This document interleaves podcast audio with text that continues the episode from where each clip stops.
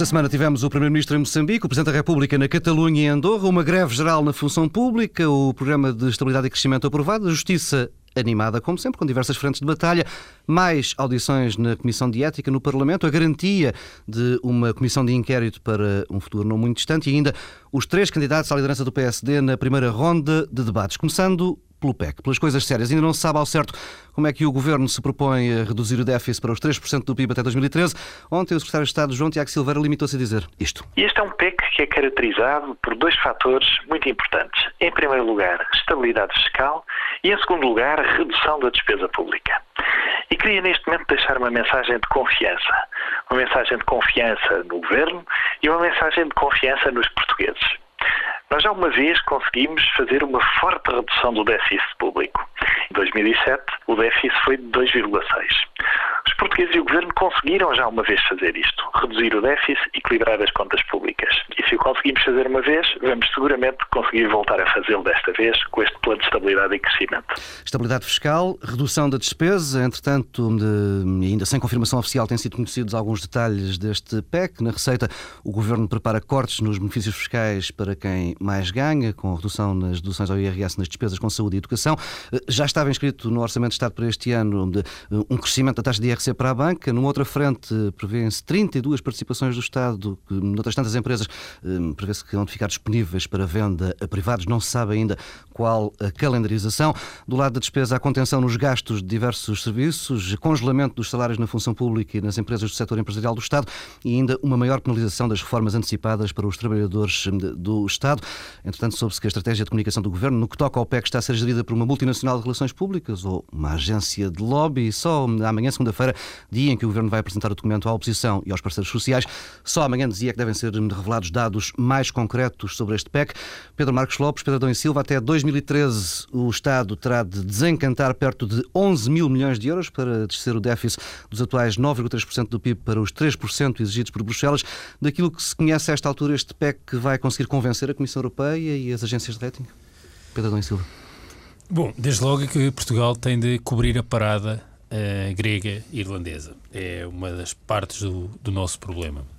Uh, bem sei que a situação de partida é bastante diferente, quer da grega, quer da Irlanda, uh, com diferenças bastante relevantes também entre a Grécia e a Irlanda, mas há aqui um problema de um constrangimento externo, político e simbólico que tem a ver com acompanhar aquilo que. e, sobretudo, os mercados geram expectativas. Claro, geram claro. expectativas não é?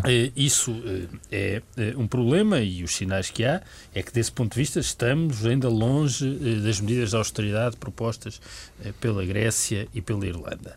Um, não estou a dizer que isso é bom ou mau, é só uma constatação de facto. Tem havido diversos apelos para medidas mais draconianas. Pois, é? uh, bem, há uma coisa. Então, começando pelas medidas draconianas. Eu não vejo, e isso é uma questão nacional e portuguesa, mas é também uma questão europeia, eu não vejo como é que este regresso uh, à austeridade já uh, não venha, não vá contrariar alguns sinais de crescimento económico que existiam. Acho que, aliás, o Programa de Estabilidade e Crescimento Britânico diz isso mesmo. Atenção, eh, que este eh, programa pode travar a retoma. Travar a retoma. E, portanto, o que eh, nós estamos a falar é também disso. Eh, e isso tem também consequências do lado da despesa. Uma das coisas que fala hoje a imprensa eh, é de, por exemplo, suspender eh, os alargamentos e as, as, dimensões extraordinárias, por exemplo, na proteção do desemprego, uhum. que foram implementadas no, no programa anticrise e que ainda se mantêm em 2010. Bom, se não houver crescimento económico, não haverá ganhos do lado do emprego, o desemprego não baixará eh, e o papel dos estabilizadores automáticos continuará a ser muito necessário e, portanto, haverá aí uma pressão enorme do lado da despesa que não é, eh, não pode ser contrariada pela decisão política, ou seja, o subsídio de desemprego as pessoas formam-no e têm direito a ele e, portanto, terão acesso e isso é, independentemente, é independente da vontade política. O que me parece também, do ponto Se de vista... Se me permite, já não é bem verdade esta questão da formação do, do, do, de criar massa para o desemprego, porque já há medidas que foram aprovadas o mês passado, nomeadamente por proposta do CDS, que inverte completamente a lógica, lógica do sistema, onde já não se as pessoas já não precisam de pagar para ter acesso a subsídios Sim, houve algumas alterações no, no, no, nos períodos de garantia. Bom, dito isto, o que me parece é que, eh, nomeadamente em Portugal, eh, tendo em conta a nossa situação de partida, nomeadamente do ponto de vista da desigualdade, até da desigualdade salarial, e mesmo da desigualdade salarial eh, que tem a ver com o, com o emprego no setor público, eh, os cortes cegos não são um bom caminho. Eu acho que. Ehm, parece-me bem, e acho que é uma questão que está para além até da conjuntura e que é uma questão de justiça e de cuidado social, a questão dos benefícios fiscais. Quer dizer, ehm, eu a ideia de que quem está nos escalões mais altos de rendimento não deve ter benefícios fiscais parece-me adequada eh, e, portanto, se, se for por aí que se vai caminhar, parece-me bem, independentemente parece das considerações. Esse é um dos caminhos. Agora, do ponto de vista do congelamento salarial eh, e até de algumas prestações eh, sociais, eu parece-me que devia haver uma lógica mais diferenciada, ou seja, parece-me que deve haver cortes, não apenas congelamento, mas até cortes salariais a partir de X, e deve haver aumentos para aqueles que ganham menos. E, portanto, pode haver aqui alguma diferenciação que é interessante. Eu vou, vou, vou aproveitar um, o caminho que o, que o Pedro Adão e Silva levou na análise, falando primeiro na, na questão da gestão das expectativas dos mercados internacionais e daquilo que nós podemos analisar, uh, enfim, em termos prováveis, porque ainda conhecemos com pouca com pouca, com pouca clareza o que está no PEC, a comparação que nós vamos fazer com a Grécia e com a Irlanda, que são países que estão em situação semelhante ou pelo menos aproximada à nossa. E realmente aqui há uma grande questão do, da reação dos mercados financeiros a, a este, a, ao nosso PEC, porque repara. Uh, o, a Grécia propõe-se baixar já no próximo ano quase 4 pontos percentuais no seu déficit, enquanto Portugal tem apenas 1% dir-me-ão, bom, mas esses quatro representam basicamente, vamos ficar no fim deste ano no mesmo nível. É verdade. Vamos Agora, abaixo mesmo assim. Sim, 8,3 e 8,7 ou 8,8 no caso da, da Grécia, salvo erro. Bom, e isto é um ponto importante. Eh, eu também não sei, e acho que pouca gente sabe, for, quais foram os compromissos, quais foram as negociações com a Comissão e tudo uhum. mais que podem ter envolvido nisto. Agora, as medidas concretamente. As medidas, como já todos sabemos, são uh, uh, muito, muito, enfim, pouco pouco aprofundadas em relação às que foram às da Grécia e da Irlanda. Estamos a falar, no caso da Grécia, de baixamento, de, de baixamento salarial, de, de, reduções nos subsídios de férias, de reduções salariais, em alguns casos, muito drásticas, o que não se vai passar em Portugal. Por outro lado, a, a, a nossa questão das medidas que já não conhece, que nós conhecemos, e já não vou falar da questão da maior tributação dos, dos salários mais elevados, eh, da questão da, da, das deduções fiscais, eu, e como o Pedro não falou nisso, eu falo da questão das mais-valias. E a questão das mais-valias, da tributação das mais-valias, leva-nos para um, para um caminho. Ou seja, Daniel Amaral, aqui há, perdão, aqui há 15 dias, salvo erro, ou 3 semanas, falou que a grande questão do PEC era a questão do crescimento económico. Ora bem, isso é que de facto está em causa também neste momento. É como é que nós vamos crescer uhum. em termos económicos. Porque eh, o corte é muito bom para a despesa, mas enfim, se calhar estamos aqui a construir algo, só cortamos, só cortamos e esquecemos do fundamental dentro de uma comunidade, que é a criação da riqueza. E porquê é que eu trago a questão das mais-valias? A questão das mais-valias é, neste momento, uma medida em que toda a gente acha que é de justiça cortar as mais-valias tributar as mais-valias depois de um ano, como, enfim, até aqui, depois de um ano já não se pagavam impostos e agora diz que vai pagar. A questão é que estas medidas têm consequências. Isto é uma medida que traz consequências, que é a saída de capitais, é a falta de investimento, uma, uma maior retração dos investidores estrangeiros e mesmo dos investidores nacionais no mercado. É mais uma penalização para as empresas, porque as empresas estão na Bolsa para se financiarem. Atenção, e o, o, todos os movimentos bolsistas, quer se queira, quer não se queira, a não ser que seja um marxista perfeitamente eh, ortodoxo, eh, eh, criam, criam valor para a comunidade e criam riqueza. E isto vai ter uma consequência direta. Portanto, e o que é que eu, porquê é que eu falo disto? Eu falo disto porque nós estamos só a pensar na questão da diminuição da despesa, que é fundamental em determinadas coisas, eu não tenho dúvidas nenhumas, todos nós o sabemos. Mas não é, não é um equilíbrio mais não é, possível. Quer dizer, agora, a, o, a grande questão é sempre o crescimento, o crescimento económico. E queria deixar também uma nota sobre a questão do que até deu origem, uma greve esta semana, dos congelamentos dos salários na função pública, que pelo menos, pelos vistos, não vão ser só para 2010, vão ser de 2011. Isto tem consequências profundamente negativas em todos os aspectos. A primeira, que é sempre uma que me faz, enfim, muita espécie, passa o problema, é, é dos cortes cegos. Quer dizer, isto é comum na função pública. É pagam os justos pelos pecadores de uma forma completamente errada. E não só, e nós não estamos a incentivar a uma melhor função pública quando aumentamos toda a gente ou congelamos o salário de toda a gente. Eu acho que é da mais uh, normal justiça dizer que os melhores devem ser aumentados e provavelmente quem não trabalha, porque parece. Na função pública não, somos todos, não são todos perfeitos também. Deve ser penalizado. Mas só neste toque. Mas, e isso vai dar origem a uma maior degradação da qualidade da nossa função pública. E isso é sempre um dado muito assustador, como é evidente. Um governo, Pedro Silva, um governo que comprou cara em janeiro a paz nas escolas e que admite agora algumas exceções ao congelamento de salários em empresas públicas como a TAP, a REN ou a Caixa de Depósitos, tem moral para aplicar medidas eh, destas? Bom, as condições políticas eh, obrigam o governo a, a, aceitar muita coisa e, portanto, há, o governo está objetivamente hum, fragilizado, desde logo porque o governo em maioria relativa. E o estatuto jurídico, desculpa, Pedro, o estatuto jurídico das três não é idêntico. Pois, não é? e também não se vê como é que o governo pudesse não eh, aceitar esse, esse, essas negociações internas às empresas. Dito isto, eh, há aqui um problema de condições políticas genéricas para levar a cabo medidas de austeridade e medidas difíceis. desde logo, porque o principal parceiro eh, ainda está num contexto de imprevisibilidade e num contexto de disputa interna, que aliás eh, potencia eh, a indefinição e até alguma indisponibilidade para acordar o que quer que seja com o governo. E depois também do lado da contestação social.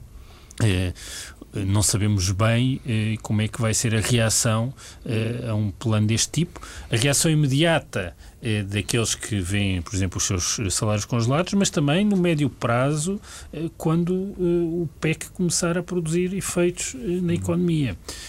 Eu, desse ponto de vista, sou bastante pessimista, porque os cenários, do ponto de vista do crescimento económico, já eram, apresentavam um crescimento tímido.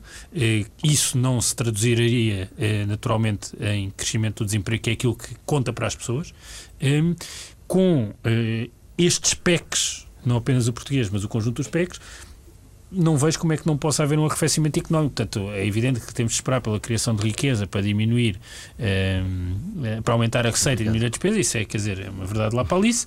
Eh, muito bem, mas eu não vejo é como é que possa haver alguma tendência expansionista na economia europeia e se nós há uma retração isso da é procura interna. Procura, isso é só pensar interna. que é procura, não, não é? Mas Pedro? há uma retração da procura é interna, isso é evidente. O problema é que a procura externa também não vai, também não vai alavancar o que quer que seja e, portanto, eh, nós estamos numa situação particularmente eh, delicada. Não podemos utilizar os instrumentos eh, de promoção do, do, crescimento e de promoção do emprego que utilizámos no passado, com os efeitos negativos que eles têm, mas além de mais não os podemos utilizar agora. Eh, e, e, também não temos eh, no horizonte eh, disponível nenhuma forma de crescer crescer eh, à custa das exportações, porque isso não me parece que seja execuível, eh, desde logo no horizonte deste, deste PEC. Portanto, a situação é muito difícil. Eh, eu acho que há uma ambição europeia que será, a meu ver, muito provavelmente defraudada, que é o regresso à consolidação e aos 3% em 2013. Não vejo como é que isso vai acontecer no conjunto dos Estados europeus. A nossa situação é ainda mais difícil por força das circunstâncias políticas, por força das circunstâncias políticas daquilo que tem a ver com a vida parlamentar e partidária, mas também até do ponto de vista do mundo sindical, como vimos esta semana. Lopes, ah, okay. políticas para, para impor estas medidas. A política é, está sempre muito dependente, ou extraordinariamente dependente das circunstâncias, não é? Das circunstâncias económicas, das circunstâncias sociais. Eu não.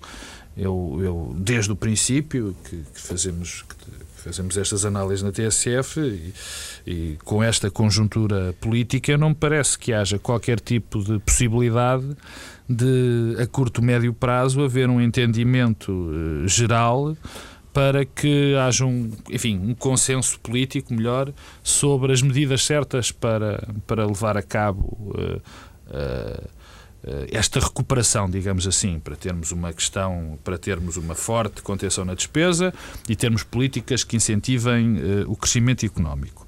E, e, isto porquê? Porque, quer dizer, não, vou-me repetir o que já disse aqui várias vezes, e o Pedro Adão Silva também já o disse, quer dizer, nós vivemos uma circunstância única em termos europeus, quer dizer, somos o único país que vive eh, com um governo de minoria sem acordos parlamentares. Estamos muito dependentes de qual vai ser a estratégia do próximo líder da oposição. Hum.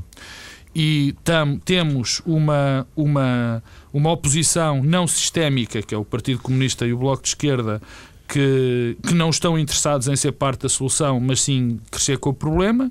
E temos uns sindicatos que continuam numa linha, na minha, na minha, na minha forma de ver, perfeitamente inconsciente. Falando em sindicatos, como é que, como é que viste a greve desta, desta semana? Carvalho Silva já anunciou, aliás, em TSF, que está disponível para avançar com mais contestação. Eu, eu sem fazer uh, autopromoção, escrevi que que eu poderia ter um slogan, é trabalhadores da função pública. Os sindicatos, no fundo, fizeram este apelo. Trabalhadores da função pública univos, os outros, peço desculpa de dizer aqui a antena, que se lixem. E é um bocado isto, porque o que me custou ver na análise que os sindicatos fazem à situação é o seguinte: todos nós sabemos que um crescimento salarial, como, foi, como é o reivindicado, uh, uh, esse crescimento salarial na função pública daria origem a um maior crescimento da despesa pública, um agravamento ainda maior da situação económica, e eu poupo-vos os passos, e a um inevitável maior nível de desemprego. Porque é, são estas as consequências normais. E o que é que acontece? Aconteceria que o que acontece é que os sindicatos da função pública, pelos vistos, desinteressam-se, ou e as próprias centrais sindicais, que não têm só sindicatos da função pública, desinteressam-se pelas condições dos, dos outros funcionários das entidades privadas. Esses sim que não podem, esses sim podem ser despedidos e as suas empresas podem falir. No caso do Estado, bom, não há o risco da falência do Estado, pelo menos, pelo menos temos essa consciência, portanto, aí não há o risco de desemprego, mas há um forte risco de desemprego que acresce sempre que a nossa situação económica se degrada. E, portanto, há uma inconsciência e uma falta de diálogo, eh, uma falta de vontade de dialogar óbvia dos sindicatos. E não me pareceu bem. Pedro, não, há aqui um dilema entre ampliar a luta e negociação. Eh, o mundo sindical português escolhe claramente a ampliação da luta. Carvalho da Silva é claro, foi claro agora na TSF, foi claro também numa entrevista ao Diário Económico, quando fala ampliar a luta. Portanto, esta greve serviu para ampliar a luta e mais tarde termos mais greves e mais contestação.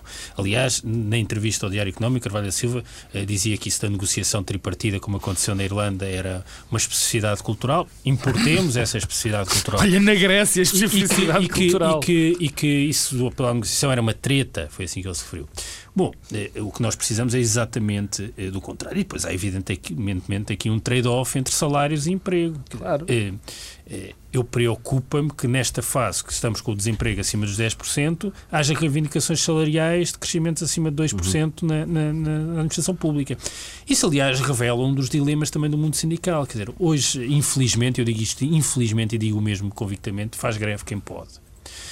E isto leva a um acantonamento do movimento sindical nos setores que podem fazer greve, que são muito a administração pública. Aliás, nós temos uma tendência em Portugal que é uma descida da conflitualidade laboral medida pelo número de greves. Há menos greves do que havia no passado, mas isso coexiste com o crescimento das greves na administração pública, porque é o setor que está relativamente protegido. Isto faz com que o movimento sindical tenha uma capacidade de mobilização muito intensa em alguns setores, mas com isso acantona-se e é incapaz de estabelecer coligações sociais e coligações políticas com outros setores. Aliás, Desse ponto desculpa, de vista, os sindicatos, aliás, um dado curioso é que, eh, e isso os trabalhadores têm a noção disso, cada vez o nível de sindicalização nas entidades privadas Sim, baixa. A densidade sindical tem baixado muito, muito. E, e, e, portanto, há aqui um problema e é um problema de, de, de, uma clivagem, e de uma clivagem que é a clivagem entre emprego e salários neste momento. Quer dizer, eu não compreendo com o desemprego acima de 10% que a prioridade absoluta não seja esse tema e nós salários. Aliás, há uma coisa que devemos dizer, que tem a ver com os números da greve. Se bem sei que os, os números das greves é como os números das manifestações, há para todo o gosto. Mas não, não estamos condenados a que haja para todo o gosto. Quer dizer, e eu acho que qualquer pessoa que tenha estado eh, em Lisboa, no Porto, ou seja, onde se concentra o essencial da administração pública, na passada quinta-feira, percebeu que esta greve não teve 80% de adesão.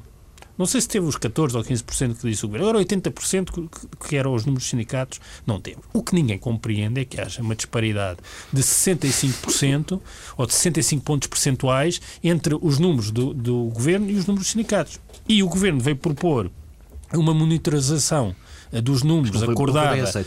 E os sindicatos dizem: não, não, não, não, não, não. Ou seja, o que sugere que há aqui uma vontade de ficar sempre com os números que são convenientes e que servem para, como arma de começo político. Vamos... Isso é péssimo para o mundo sindical. Nós temos um Vamos... problema neste programa, é que temos sempre a mesma questão: é que os assuntos começam a ser tantos durante a semana que temos sempre Vamos... o nosso amigo Paulo Tavares a mandar-nos acelerar. O José Sócrates esteve quatro dias fora do país, em visita oficial a Moçambique, tem previsto uma carregadíssima agenda internacional para os próximos tempos, uma visita relâmpago por três ou quatro países do Magreb ainda este mês, depois Estados Unidos em abril e Brasil em maio. O pretexto é a promoção de Portugal e a internacionalização da aposta nas energias renováveis. Onde para Vieira da Silva, Pedro Adão Silva? Não faço ideia. Não está aqui no terreno é preciso, do passo. É preciso o Primeiro-Ministro para promover eh, Portugal no Olha, há uma coisa, te peço desculpa, Pedro Adão Silva. Há uma coisa ótima quando o Primeiro-Ministro não está.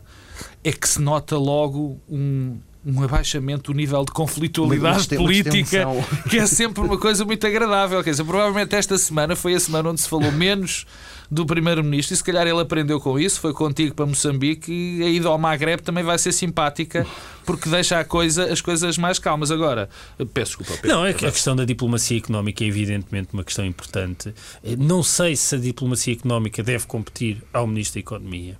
Uhum. Uh, nós precisamos e precisamos muito de diversificar os mercados, até por aquilo que estávamos a falar há pouco da procura externa uh, europeia, que são os nossos uhum. mercados de destino preferenciais, estar em grande arrefecimento crescimento e a Espanha aqui ao nosso lado estar ainda em recessão em 2010. Eh, agora, eh, na verdade, é evidente, até pelo seu perfil, eh, que Vieira da Silva não é Manuel Pinho e, portanto, não se pode esperar de Vieira da Silva que faça o papel que Manuel Pinho desempenhou no passado. Isso obrigará, naturalmente, José Sócrates a fazer mais esse papel.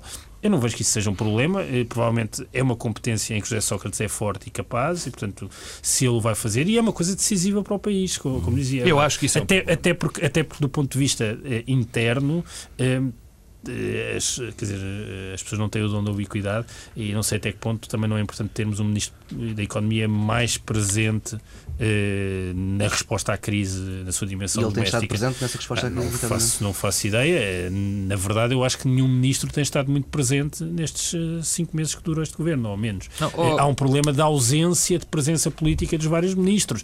A atividade tem-se concentrado muito no primeiro-ministro, porque as questões que têm estado a ser discutidas têm, ser, têm sido questões políticas muito centradas na atividade do primeiro-ministro, e quando não são, os, os ministros estão ausentes e não se lhes conhece um discurso discurso, eh, em alguns casos não se conhece o rosto, eh, isso é válido para o Ministro da Economia, como é válido para outros, eh, e isso é uma evidência que, ao retrato que eu, a meu ver, cola bem ao conjunto do Governo. A Paulo Tavares, eu francamente começo a pensar que isto é o governo de um homem só.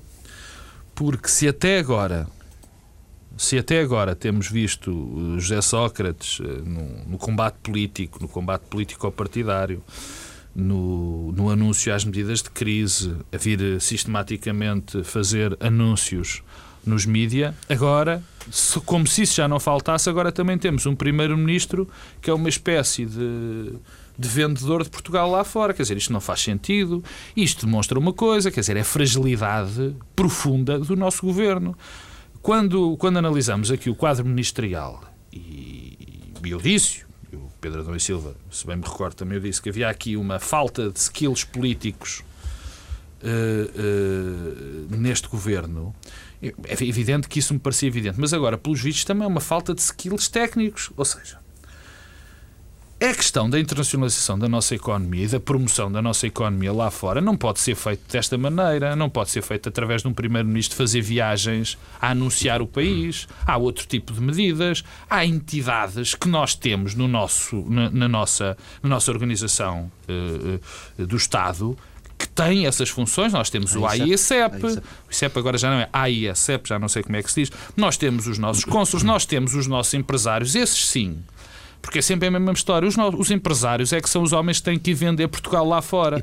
porque nós, não, porque nós não vendemos Portugal, nós vendemos os nossos serviços, nós vendemos os nossos, os nossos produtos. Portanto, nada disto faz sentido. Esta, esta, esta, esta, esta história de caixeiro viajante que agora, em, pelos vistos, se vai tornar o nosso Primeiro-Ministro, não faz qualquer tipo na, de sentido. Na sexta-feira, em Maputo, o Primeiro-Ministro confessou que nem sequer tinha pensado nos problemas da política caseira durante aqueles dias em, em Moçambique. Os tempos andam para este tipo de ausências? Não, eu acho que não. Ao contrário do que disse o Pedro, eu acho que nestes momentos é que o Primeiro-Ministro deve estar muito presente. Quer dizer, É nestas alturas de profunda crise, de conflitualidade, que o Primeiro-Ministro deve estar presente, não é o Ministro da Economia. O Primeiro-Ministro, nesse caso, estava a referir-se à Comissão. Não, não, não, não, não é neste caso. Eu não estava. Não, mas é Sim, mas eu não estava a falar deste caso, não estava a falar do caso de Paulo Tavares, estava a falar naquilo que, que já aconteceu e que, pelos vistos, vai uhum. começar a acontecer, que é assim uma espécie de pérpula. Isso não faz sentido e demonstra uma grande fragilidade de todo o elenco governativo, que cada vez mais o que aparece única e exclusivamente é José Sócrates, com algumas aparições bastante infelizes de Augusto Santos Silva. Com, com o Primeiro-Ministro fora do, do, país, Alexandre, Alexandre Soares dos Santos, o homem forte Jónio Martins, afirmou que o Primeiro-Ministro não tem condições psicológicas para, para governar. Belmiro de, de, Azevedo, o patriarca da SONAI, também voltou à carga com críticas eh, de, eh, Diferentes. ao Primeiro-Ministro. Sim, está a tornar-se um alvo fácil, José Sócrates? Eu não sabia era que Soares dos Santos agora tinha capacidades psiquiátricas, mas isso é outra história. Oh, Paulo, isso é evidente. Uh, ah, um, quer dizer, um, o, o Primeiro-Ministro tem um problema político, tem, um, tem vários problemas políticos. Tem o problema político de, a, a, seguir a uma maioria absoluta, ter uma maioria relativa. Isso criou logo uma dificuldade e uma fragilidade. E depois tem o problema político de estar sob uh, fogo e uma bateria intensa. Uh, isso fragiliza a sua atividade. Isso é uma, um facto. Uhum. Um, como é que isto se ultrapassa? Não sei. Um, tem... É one million dollars question. É, exatamente, mas uh, parece-me que isso é uma evidência uh, e alguma coisa tem de ser feita. Ou seja, este cenário também não se pode perpetuar, não nos podemos manter uh, nesta situação. Está garantido aí um lumbrando longo? Esta não sei, ficou não sei. Eu não acho ter uma comissão parlamentar não... de inquérito? Então, já, então começando pela... Mudando de assunto, exato. Não, não, eu não estou nada convencido quanto ao lumbrando, devo dizer. Não sei um, se uma liderança do PSD a sair dos dois congressos que provavelmente vai ter eh, quem, quem ganhar, e todos os sinais vão no sentido para, para a escolha ganhar, se calhar vai ganhar com uma força interna maior até do que se esperava. Vai precipitar a crise política? Eu não sei eh, até que ponto não há interesse nisso, porque Pedro Passos Coelho também percebe que ele próprio pode ser queimado em lumbrante como os anteriores líderes do PSD e, portanto, pode ter interesse em acelerar o processo em vez de ficar. Quer dizer, há aqui uma escolha entre ficar eh, um ano e meio como líder até à altura em que previsivelmente haverá eleições a seguir às presidenciais, ou pelo contrário, eh, provocar já eleições para eh, não se desgastar enquanto líder. Eh, e, desse ponto de vista, não deixa de ser curioso que eh, o governo precisa de um aliado e tem apenas um aliado e há, e há apenas um obstáculo eh, a esta estratégia do próximo líder do PSD, que é o Presidente da República. Um, e eventualmente Paulo Portas. da República ser um aliado do PS. Não, e, não é exatamente, mas é eventualmente Paulo Portas. Que não quer eleições nem. Pode não querer eleições, mas aí também, se houver uma coligação pré-eleitoral entre o PSD e o CDS, Paulo Portas pode estar confortado no número de deputados e pode haver aqui uma, eh, uma proposta e um estímulo e um incentivo que uhum. regressará ao poder. Desse ponto de vista, a Comissão de Inquérito é, é, é estratégica e muito dependerá do que se vai passar. É... Sócrates deve ir ou deve Mas, Pois, eu acho que é difícil não ir. É, oh Pedro, seria um sinal de Pedro. Desculpa, não? antes de tu falares da Comissão Inquérito por causa do tema, posso. Queria só dar uma. Se me permites. Só dar um um, um remoque, agora os remoques estão na moda, em relação à questão de, de uma eventual antecipação das, das eleições e das condições políticas do José Sócrates. Quer dizer, para cada vez é mais evidente. E eu não vou entrar em, em, em comentários psiquiátricos infelizes, como acho que foi o de Soares dos Santos. Dizer, um homem com a, com a importância que ele tem neste país que o tem, Jorge Santos, dizer que não, alguém não tem condições psicológicas, isso é um, um comentário que é mais digno de um comentador de futebol do que propriamente um dos maiores empresários portugueses. Mas em frente. Agora, o que é evidente, e penso que é isso que ele quer dizer, é que se criou um, um, um clima em Portugal onde o governo de facto não governa uhum. Por, por esta ou outra circunstância. E esta situação não se pode manter. Esta situação não se pode manter, seja por eleições antecipadas, seja por outra forma qualquer, assim não vamos lá. E o que nós sabemos é que a outra forma qualquer não existe. Não existe. Porque o governo eh, fez um determinado fim-capé, montou um determinado clima à sua volta que torna muito difícil a negociação com os partidos da oposição. Logo à partida, o facto de não ter um, governo, um, um, um, um partido, um partido social-democrata que seja neste momento eh, dialogante, porque não existe ninguém à frente. Isto vai surgir depois do, do líder do PSD ser eleito.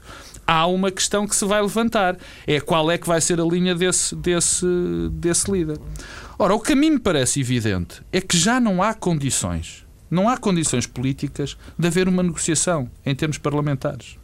Quer dizer, portanto, surge duas, surgem duas hipóteses. Ou vamos manter esta paz podre, que gera uma instabilidade enorme, que não vamos a lado nenhum com ela, onde vai haver sempre um partido que vai estar a andar à procura de uma vantagenzinha para criar uma crise política, ou de uma vez por todas, eu já o disse aqui, ou de uma vez por todas, clarificamos a situação. Mas isto, este, esta lógica tem, tem apenas um, uma grande dificuldade, que é, eh, isto implica uma dissolução claro, da Assembleia da República. Implica.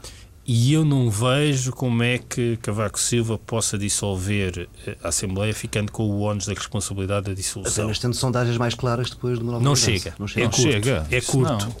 É demasiado arriscado. É muito próximo das presidenciais eh, e isso poderia reverter a favor do PS em eleições legislativas seguintes. Tenho isso seria um problema para Cavaco Silva. Portanto, eu acho que Cavaco Silva precisa de não ter o ónus da responsabilidade. Portanto, precisa ser criado aqui um cenário em que o próprio Partido Socialista diz muito bem, Pedro, mas tu estás a para pôr... responsabilizar uh, o Presidente da República. Pedro, estás a pôr o Presidente da República como alguém que está a pensar mais na sua reeleição do que na situação do país. E eu não, eu, eu não faço isso ao Sr. Presidente da República. Eu acho que o Sr. Presidente da República olhar para a situação e ver como vai ver, como já se vê, que estamos numa situação sem volta atrás. Eu acho que eu é isso que eu espero do Presidente da República e foi isso que o Presidente da República me habituou. Bem, eu não faço juízo, não faço avaliações psicológicas. Não, isto do, não é avaliação da, dos interesses oh, Pedro, do Presidente Pedro. da República. O que digo é que isto que o Pedro Marcos Lopes está a dizer é, é uma mudança. É, o que ele está a dizer é, faz parte de uma mudança que é muito identificável no discurso político no, no, no PSD sobre o que se vai passar. Oh, diabo, essa agora. Não, não, estou, só, é uma constatação de facto. Essa eu acho que houve aqui uma alteração e isto não pode deixar de ter consequências e tem a ver com a Comissão de Inquérito. Quer dizer, é evidente que a Comissão de Inquérito tem, um eh, tem eh, pode ajudar a este, a este objetivo. Aliás, as declarações que foram sendo feitas sobre os vários candidatos a líder do PSD também vão nesse sentido. Bom, isto tudo nasce uh, de uma questão tática, ou seja, o PSD escolhe fazer aquela comissão, aquelas, aquelas inquirições na Comissão de Ética, a coisa, o único resultado é que não estava a ter produzido resultado nenhum, estava a ser um fracasso, estava a descredibilizar todas as partes intervenientes e agora há aqui um segundo round. Bom, eu diria que as comissões parlamentares de inquérito são úteis se conseguirem colocar acima da disputa partidária. É para isso que servem. Têm poderes que obrigam a que para isso sirvam. E não para os casos em que, eh, quando são anunciadas, já são anunciadas as eh, conclusões.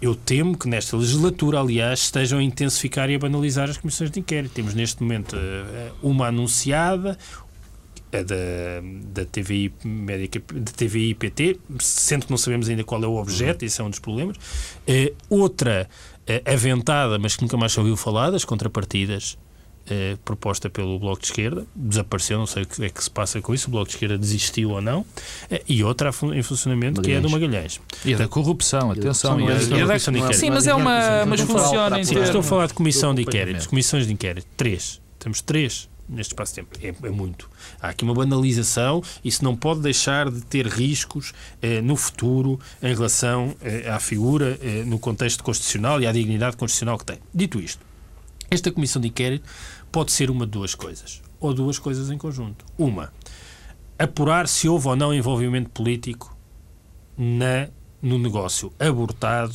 entre a PT e a, a Média Capital. Ou outra, saber se o Primeiro-Ministro mentiu ou não no Parlamento em 24 de julho. Parece que serão as duas. Bom, duas se forem as duas, muito bem. O primeiro. Bem, o, sobre o primeiro tema, eh, esta semana tivemos duas informações muito relevantes.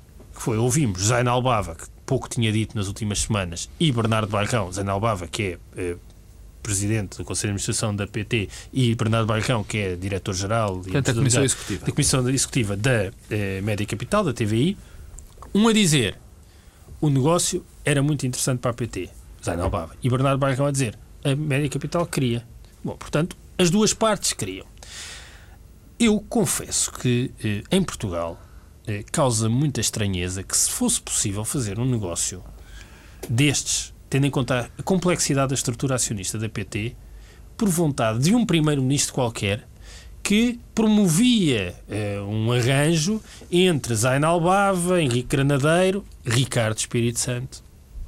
É que nunca aparece, é um fenómeno. Era isso que eu ia dizer. O Pedro Santos Guerreiro, que é o diretor do Jornal de Negócios, escreveu esta semana um editorial muito corajoso em que dizia, entre outras coisas, a propósito da PT, que era o BES anda neste processo calado para, para se confundir com a paisagem. Eu acho surpreendente é que nós andamos todos focados em atores secundários do processo, como Pedro Soares e outras figuras, e depois os grandes atores, sem os quais este negócio, que convém não esquecer, esteve para ser feito, esteve para ser assinado. Portanto, estamos a falar de uma comissão de inquérito, um negócio que não existiu, que as partes queriam fazer e que não existiu porque o governo utilizou o direito de veto que tem por força da Golden Share, mas que aparentemente não tem para promover o negócio. E, portanto, eu acho isto complexo, acho eh, que estamos a entrar por terrenos eh, muito pantanosos e não sei como é que isto era possível. Portanto, eu acho isto tudo oh, Pedro, eh, muito estranho. Dá-me só uma nota. Sim, há, há um, um, grande amigo meu que diz assim: quem manda em Portugal é, é o governo e quem manda no governo é o Banco Espírito Santo. E eu pergunto, mas neste governo? Não, não. Há 20 mas governos isso, atrás. Mas isso, o que eu ia chamar a atenção é que não vejo que o governo e o poder político tenha capacidade de promover um negócio destes eh, sendo eh, a cabeça e a autoria moral deste negócio. Vejo isso com muita dificuldade. E esta semana o que sabemos é que os principais atores, alguns deles já falaram dizendo bem, nós queríamos fazer um negócio e não nos deixaram. Eh, e outros não falaram e eu tenho muita curiosidade em saber o que é que têm a dizer. Depois, a mentira. Isto é um bocado eh, como o caso Mónica Lewinsky. Eh, não é saber se o Presidente da República, ou no caso o Primeiro-Ministro, tem direito a ter amantes. Esse tem direito a mentir sobre o facto de ter amantes. Eh, eu devo dizer que isto inaugura uma nova fase na vida política portuguesa.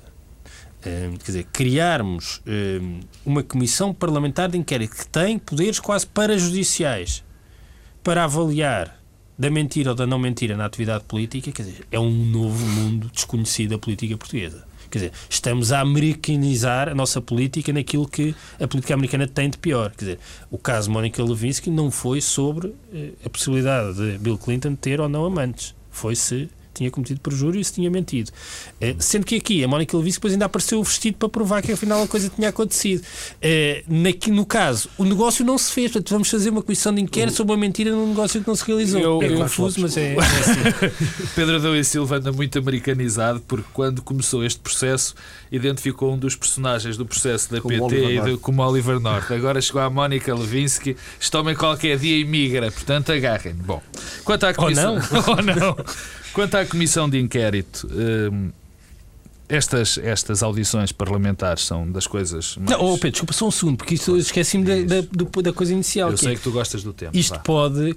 Isto, tudo aponta para culminar num dilapidar do capital político José Sócrates, tal como aconteceu com Bill Clinton, o que vai favorecer que aí em meados de abril, fins de abril, princípios de maio, que é o prazo limite para convocação de eleições, para dissolução e convocação de eleições, estar eh, estou, tudo maduro para que a coisa eu aconteça. Estou, eu estou esmagado por estas, por estas, por a imaginação do Pedro. Primeiro, vamos ver, vamos ver. Primeiro, vamos ver se a realidade, primeiro, a realidade vai ao primeiro da começou, minha Primeiro começou por me atribuir um, um, cargo ou uma capacidade de influência da direita portuguesa. Não, não foi o que eu te disse. Estavas estou, a refletir aquilo que, eu, que era... Ah, que eu estou, eu fiquei muito, muito, muito agradado. Eu quero-te agradecer, Pedro, por, toda essa Pedro, importância. Temos que avançar. Agora, eh, em relação à Comissão de Inquérito, as audições são aquilo que são, o que têm sido, eh, verdadeiramente lamentáveis, não só para a descoberta do que quer que seja, essa mas sobretudo para a pouca, para a maior digamos, eh, capacidade dos portugueses olharem para o Parlamento de uma maneira, de uma boa maneira, porque não tem dignificado a carreira dos deputados e da instituição parlamentar. O que se passou esta semana, aliás, é bem prova disso. Agora, a Comissão de Inquérito. O Pedro eh, disse que ambos, ambas as partes queriam um negócio e o negócio não se fez. E, portanto, não havia, teoricamente, e interpreto para as palavras dele, não há objeto de investigação. Eu não concordo com isso. A grande questão e o que veio a lume não, de maneira ínvia, não é, não é, não é de uma maneira ínvia e negativa e tudo mais, mas agora já não conta é quais foram as motivações que a PT tinha para comprar o capital da Prisa. E é isso que se quer, é isso que se quer apurar, porque aqui que está em causa não é se ambas queriam, é porque é que a PT, onde o Estado, quer se queira, quer não, tem uma parte muito importante decisiva em muitas questões, porque é que a queria comprar. E geram, e gera, isso gerou dúvidas na opinião pública, gerou dúvidas em toda a gente, se havia motivações para que era uma tentativa de controle de, de, de, dos órgãos de comunicação social por parte do Estado ou não. E é isso que vai ser feito na Comissão de Inquérito. Eu concordo com esta Comissão de Inquérito, acho que se esse for o objeto faz sentido, a história da mentira e da verdade, de facto, nem vou falar disso, porque acho isso tão pateta, uhum. acho isso absolutamente patético e abre um caminho terrível na, no, no, debate político. Mas acho que faz sentido esta comissão de inquérito se for para apurar o que eu acabei de dizer. Agora, e para terminar o tema, se eu acho que vamos apurar o que quer que seja nas comissões de inquérito, bom, eu conheço os resultados das comissões de inquérito durante os nossos anos de democracia. E o que eu sei é que nunca nenhuma comissão de inquérito conseguiu. Uh, uh, uh, não, nem bem. Tens o microfone desligado? Agora sim. Peço desculpa. Um, Estavas a pensar noutro americano. Não, eu acho que há imensas dúvidas sobre este negócio. Há aqui eh, dúvidas, questões que não tiveram resposta e personagens que só servem para adensar as suspensões, as suspensões envolvidas. Isso quero dizer isso claramente. Não estava a dizer que não há, uhum. pelo contrário. E em segundo lugar, eh, eu também acho, isso é a minha opinião, não estou a fazer uma análise eh, sobre aquilo que se está a passar, é a minha opinião, a PT pode ter interesse estratégico, mas o interesse público, enquanto houver uma golden share, leva-me a achar que não deve haver regresso aos conteúdos. Só para clarificar eh, o, que, o, que, Vamos avançando. Uh, na corrida à liderança do PSD, na semana que fica marcada pelos primeiros debates entre os três principais candidatos, Pedro Passos Coelho saiu, já que o dissemos, deste primeiro round em clara vantagem. Paulo Rangel desiludiu, a Guiar Branco surpreendeu. Com este cenário já se fala na segunda volta nas diretas, uma ideia que vai ser levada ao Congresso por Pedro Santana Lopes, e há quem esteja a iniciar nova vaga vaga de fundo para o regresso de Marcelo Rebelo de Sousa. Hum, como é que têm visto esta primeira semana de atividade real dos, dos candidatos? A segunda estavas a falar a sério era piada? Não, o, o, o Paulo Tavares, começando então pelo o Pedro Passos Coelho ser o vitorioso.